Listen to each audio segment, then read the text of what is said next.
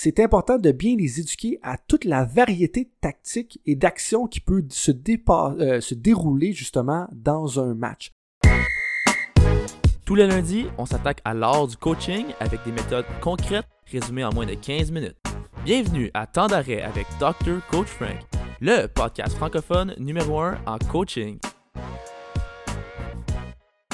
Bienvenue mesdames, bienvenue messieurs. Aujourd'hui, on se penche sur le pourquoi du comment de l'entraînement tactique avec un intérêt particulier pour les sports de combat comme le judo et la boxe.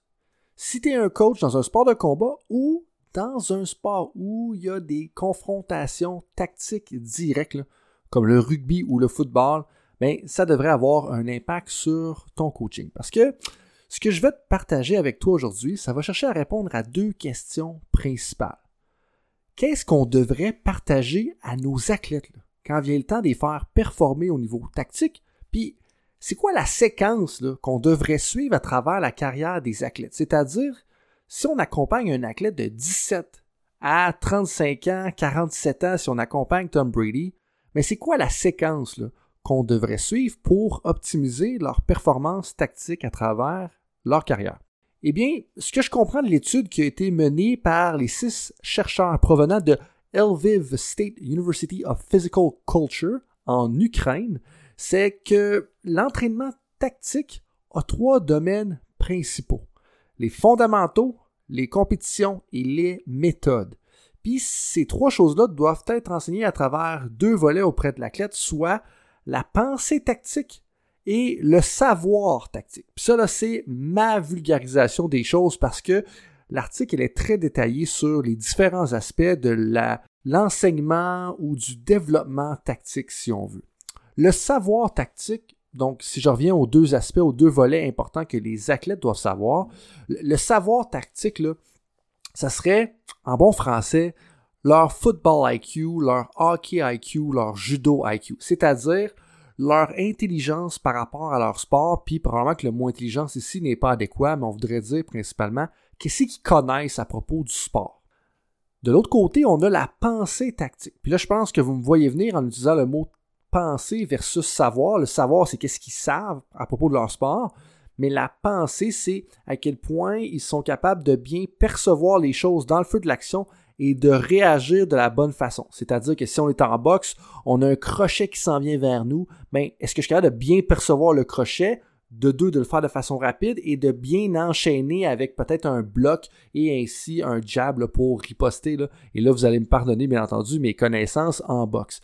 Mais c'est vraiment la différence qu'on fait entre les deux. Puis en bout de ligne, comment nous, on devrait l'organiser en tant qu'entraîneur, ben, c'est on devrait penser aux fondamentaux, aux compétitions et aux méthodes. Puis ça, c'est dans le but de générer soit de la pensée tactique ou du savoir tactique, puis que si l'athlète est, vraiment bon dans ces deux domaines-là, soit la pensée et le savoir tactique, bien ça, ça va faire un athlète qui va bien performer.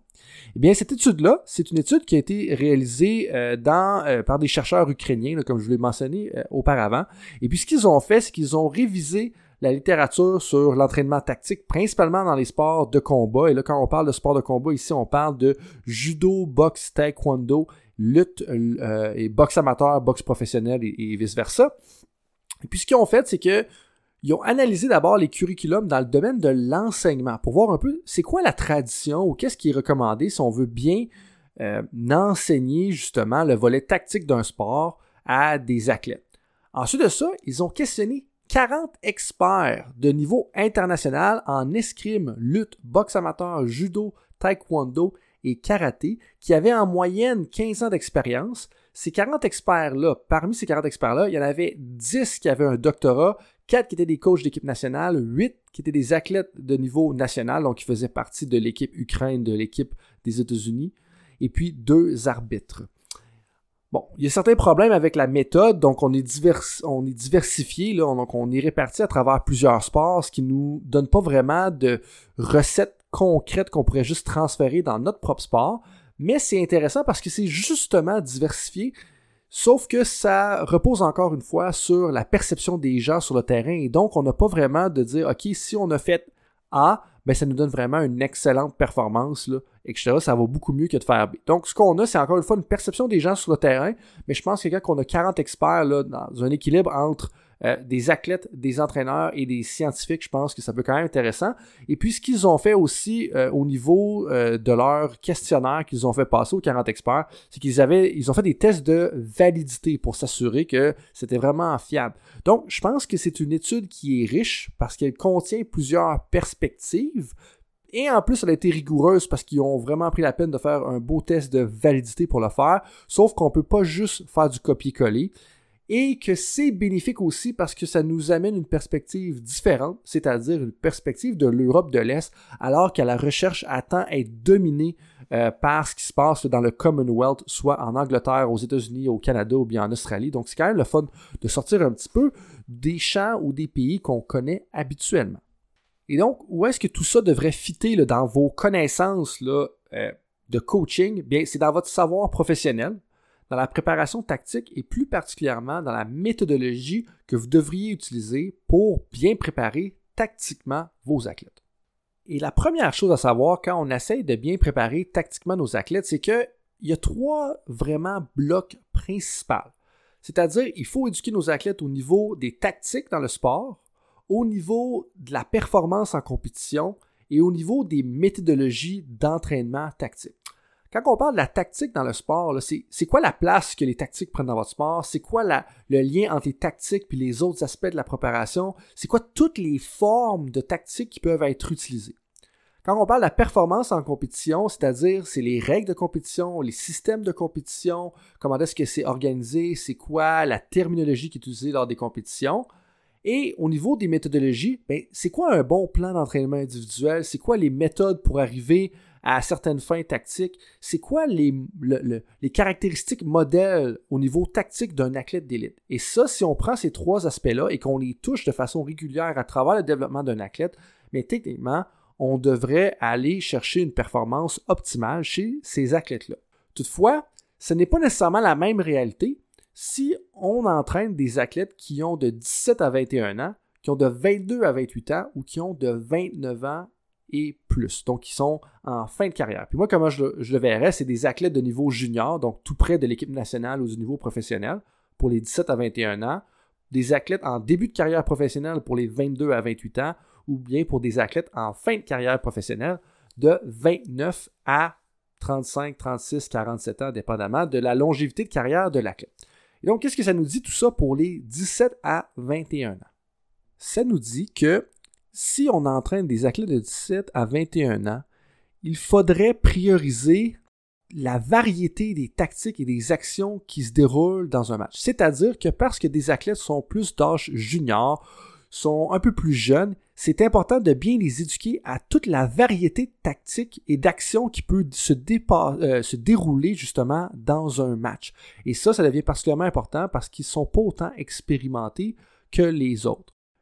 Il y a d'autres choses au niveau des compétitions. Donc, en lutte et en judo, vous pouvez me comprendre que selon l'article justement de Zadorozna, eh bien, il y a beaucoup d'accent qui va être mis sur les règles, sauf que c'est peut-être pas la réalité des autres sports. Puis moi, ça, ça me soulève la question que j'aurais peut-être pour toi ou pour vous là, qui coachez peut-être du football, du hockey, du judo ou du baseball, c'est de vous dire à quel point est-ce que mes athlètes sont familiers avec toutes les subtilités des règles. Parce que des fois, on a tendance à passer par-dessus ça un petit peu, mais ça devient quand même important que nos athlètes soient bien familiers avec les règles de notre sport. Il ne faut pas assumer nécessairement qu'ils sont autant au courant des règles que l'on le pense. Quand vient le temps d'entraîner des athlètes qui sont en début de carrière professionnelle, soit de 22 à 28 ans, ça devient particulièrement important de mettre l'accent sur les plans d'entraînement individualisés. C'est-à-dire que il faut non seulement créer un plan d'entraînement individualisé, mais éduquer l'athlète à la méthodologie qui va derrière justement le plan d'entraînement individualisé, parce qu'un athlète qui est en début de carrière internationale, si on veut, donc de 22 à 21 ou de carrière professionnelle, doit comprendre toute la subtilité qui va derrière le plan d'entraînement qui est développé pour lui ou pour elle. Et donc, il faut aussi se poser la question, qu'est-ce qui a été fait avant? Pour savoir à quel point il connaît les subtilités qui vont dans son plan d'entraînement. Puis ça, ça veut aussi dire que si on est rendu à 22 à 28 ans et que les entraîneurs, pour les étapes qui ont précédé justement le développement de l'athlète, devraient avoir fait leur devoir au niveau des connaissances des règles et on devrait mettre moins d'accent là-dessus euh, parce que de 22 à 21, ils devraient commencer à connaître les règles de performance. Et ça, pour moi, ça relance le débat d'éduquer pour la game ou non. C'est-à-dire que à quel âge est-ce qu'on devrait éduquer les athlètes pour la game en général, puis à quel âge on devrait les éduquer pour justement l'adversaire qu'on affronte? Mais moi, j'aurais deux réponses à ça. La première, c'est que c'est particulièrement important de les éduquer pour la game en général de 17 à 21 ans, de façon à ce qu'ils aient une flexibilité tactique quand ils vont arriver au plus haut niveau à partir de 22 ans. Mais c'est important aussi de transitionner à travers l'année, c'est-à-dire qu'à certains moments, il faut éduquer pour la game, mais jusqu'à un certain point après ça, il faut se préparer spécifiquement à euh, l'adversaire qu'on va affronter. Mais moi, la tendance que j'observe sur le terrain, c'est que la plupart des entraîneurs, peut-être certains d'entre vous, vous passez la majorité du temps à les éduquer pour l'adversaire que vous affrontez. Mais il ne faut pas oublier à quel point c'est important, d'un pour un aspect de performance, mais de deux pour qu'ils soient capables de performer de 22 à 28 ans, qu'il faut les éduquer par rapport à la game en général. Il ne faut pas juste se préparer pour chacun des adversaires qu'on affronte durant la semaine. Et pour la tangente de performance, mais ça sera pour une autre fois, mais là on fait davantage euh, euh, un lien avec l'importance de la périodisation. Et en terminant, donc si on s'attarde principalement aux athlètes de 29 ans et plus, donc en fin de carrière, ben, la majorité de l'attention au niveau du développement tactique doit être dédiée au style individuel en compétition. C'est-à-dire, comme, bon, ce type de défenseur-là va jouer de telle façon, ce type euh, de receveur-là va manœuvrer de telle façon, ce type de point guard-là va agir de telle façon. Et c'est là, on doit vraiment commencer à se pencher sur les différents styles individuels parce que, bien entendu, ils sont rendus au plus haut niveau. Ça fait longtemps qu'ils sont là. Et euh, il faut probablement continuer encore une fois aussi de les éduquer sur la formation d'un plan tactique et de tactique collective et de tactique individuelle. Et c'est ce qui ressort un peu des recommandations des 40 experts qui discutaient de euh, des méthodologies adéquates pour faire de la préparation tactique de la bonne façon. En terminant, je vous amènerai à réfléchir sur une distinction particulièrement importante quand vient le temps de parler de la pensée tactique. Donc, les auteurs soulèvent le point qui s'appelle le tactical thinking. En français, la traduction directe, c'était réflexion tactique, mais je pense qu'on est mieux de dire pensée tactique. Puis la pensée tactique, c'est l'application concrète de connaissances et d'expériences, la capacité de regarder attentivement, de percevoir et d'évaluer la situation rapidement. Puis je pense que des fois, on a tendance à oublier où est-ce qu'on on enseigne beaucoup de savoir tactique, comme je le mentionnais en introduction, mais à quel point est-ce qu'on enseigne la pensée tactique? Puis pour moi, là, ça, ça revient à enseigner à nos athlètes où mettre les yeux et en fonction de où est-ce que leurs yeux doivent être durant le feu de l'action, qu'est-ce qu'ils doivent ou elles doivent répondre ou faire en contre-attaque par rapport à ça. Puis ça, moi, je pense que c'est particulièrement important, puis qu'on oublie d'enseigner ça euh, souvent au niveau de la pensée tactique.